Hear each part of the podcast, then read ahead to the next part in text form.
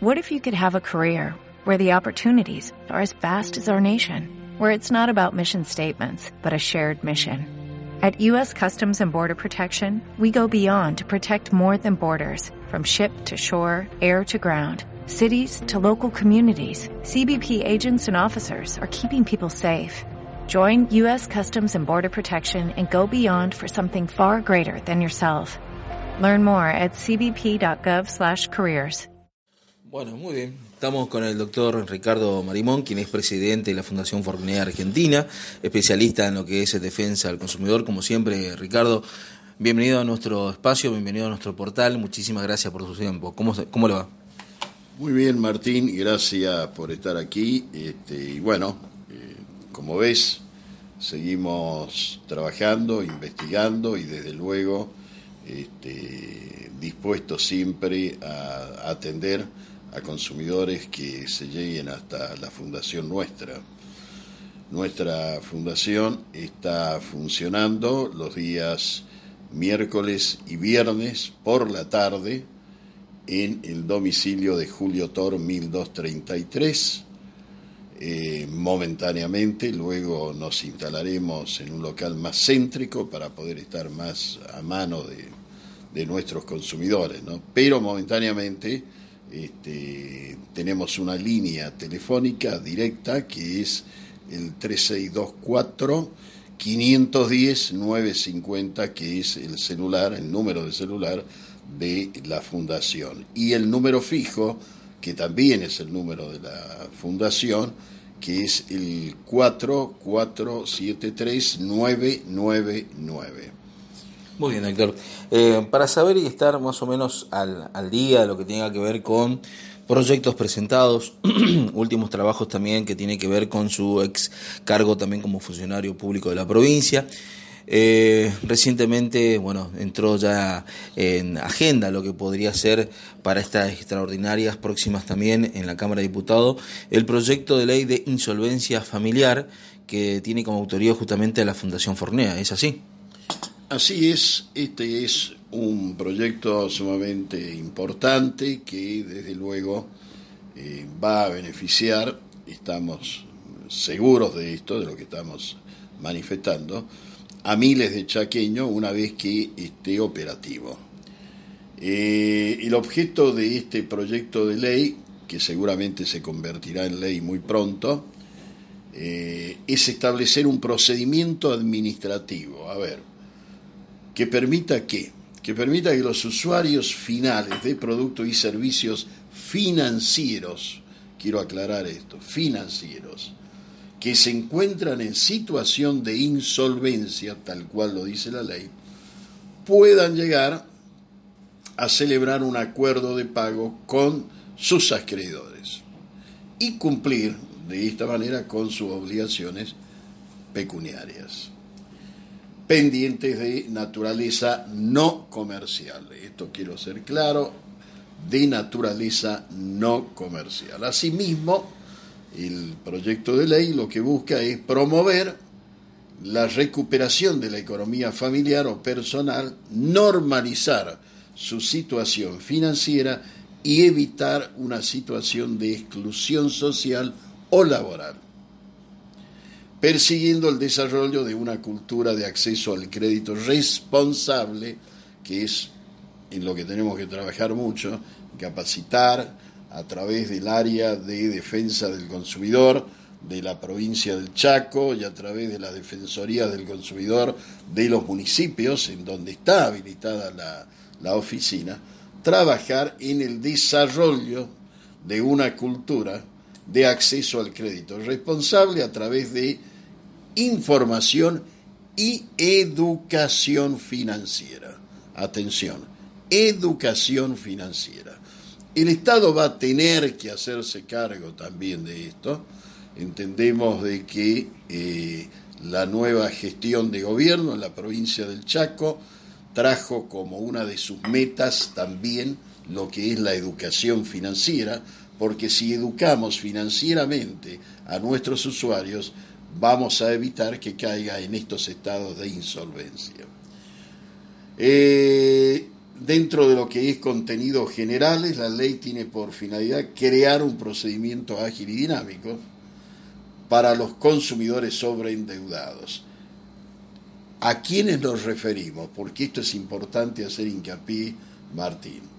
Nos referimos a personas humanas que no desarrollan actividades comerciales ni empresariales y que carecen de actividad económica organizada, consumidores finales, usuarios finales.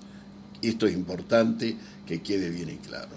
Doctor, cuando decimos justamente consumidores finales, estamos hablando de la gente común, de los trabajadores que lamentablemente recurren a un crédito financiero para solventar eh, gastos corrientes, como para pagar la luz, el servicio de agua o de algún tipo de servicio en la casa, y que lamentablemente así se va formando esta gran cadena de endeudamiento que al fin y al cabo terminan justamente con la liquidación de su sueldo en un 100%. Es así, ¿no? Claro, porque asisten, a ver, a los a, estas estos locales que prestan plata o financieras que están debidamente autorizadas también por el Banco Central de la República Argentina, y lamentablemente luego de salir de allí van a un banco y sacan otro crédito.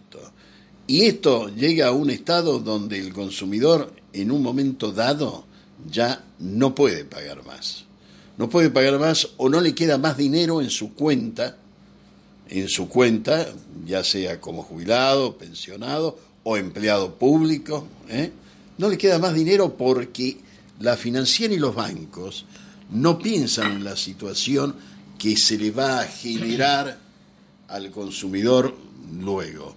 Ellos prestan y después, bueno, eh, como puedas o caes en una insolvencia donde lamentablemente no podés pagar ni el mínimo siquiera de tu tarjeta de crédito. Y todo esto, eh, lamentablemente, acarrea una situación que la vemos en otras provincias y creo de que está sucediendo aquí, donde mm, hay una, un importante número, un importante número de consumidores que padecen enfermedades producidas justamente por el estrés, por los nervios, por situaciones como esta, que le obligan por allí a vender lo que no tienen para poder pagar sus cuentas. De manera que yo creo que el Estado no puede mirar para otro lado, menos este gobierno que asumió el 10 de diciembre, mirar para otro lado y no buscar una solución también a este problema real, real, no solamente en el Chaco, sino en todo el país. Tiene que haber mecanismos que permitan que el consumidor vaya a un lugar determinado que el Estado deberá este, encontrar y determinar y establecer y a través de una instancia de acercamiento entre las partes se pueda llegar a una reprogramación de su deuda que le permita cumplir, que le permita cumplir con las obligaciones dinerarias y que no produzcan no solamente en él como deudor, sino en toda la familia, eh, situaciones de enfermedad, en algunos casos se provocan situaciones realmente graves. Gente que habla de suicidio, gente que habla de depresión, de depresión gente que habla de... Y bueno, eh, tenemos que entender que esta es la realidad que estamos pisando. ¿Qué quiero decirte con esto?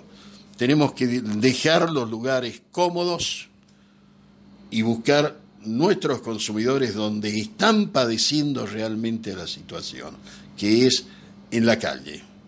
Y tratar de educar, buscar todos los medios para educar a nuestros consumidores en estos temas que son fundamentales. Este tema de servicios financieros es un tema más que clave. De manera que hay que procurar por todos los medios, por todos los medios, de que nuestros consumidores estén alertados, de que nuestros consumidores sepan cuáles son los límites, los límites que debe tener en cuenta para endeudarse. Exactamente, y de eso también quiero preguntarle, doctor, si esta ley contempla algún tipo de porcentaje, límite, o ya directamente va a actuar sobre el consumidor endeudado en cifra de rojo o en situación 5 del veraz. El consumidor, esta ley lo que busca es, te vuelvo a repetir, es una ley que va a permitir la conciliación. Y va a permitir la conciliación, va a establecer la conciliación. Establecer la conciliación como un mecanismo de resolución de conflictos. La conciliación como un mecanismo de resolución de conflictos. De manera que va a buscar que las dos partes acuerden dentro de sus posibilidades este, una reprogramación de la deuda. Una reprogramación de la deuda.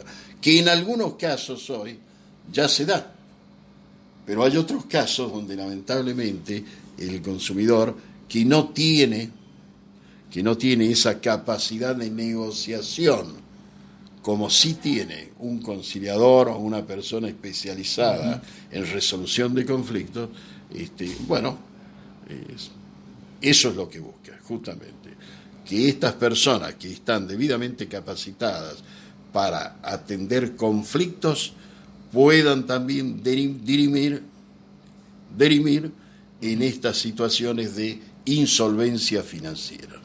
Correcto, doctor. Bueno, de ya le agradezco su participación, su, su, tiempo para con nosotros y volvemos a repetir entonces los teléfonos y contacto precisamente de la Fundación para aquellos consumidores que necesiten su asesoría. Sí, yo antes que nada quiero este, recalcar esto que es importante. Eh, en a partir de esta ley, el gobierno de la provincia y a través de la Secretaría de Defensa del Consumidor o de la Secretaría de Comercio o del área que este, considere más apropiada, debe ocuparse de estos temas. La situación de nuestra gente es realmente delicada. La insolvencia de nuestros consumidores es alarmante. De manera que habrá que darle prioridad también a este tema. Y con respecto a lo que me preguntaba de los teléfonos, bueno, el teléfono fijo de la fundación es, atiende, obviamente podés dejar tu mensaje, podés dejar tu pregunta y tu número telefónico para que podamos contestar a través del mismo medio, o tu mail para contestar a través del mail miércoles y viernes de 17 horas a 20 horas. Dale más potencia a tu primavera con The Home Depot. Obtén una potencia similar a la de la gasolina para poder recortar y soplar con el sistema OnePlus de 18 voltios de Ryobi desde solo 89 dólares. Potencia para podar un tercio de un acre con una carga. Potencia para recortar el césped que dura hasta dos horas.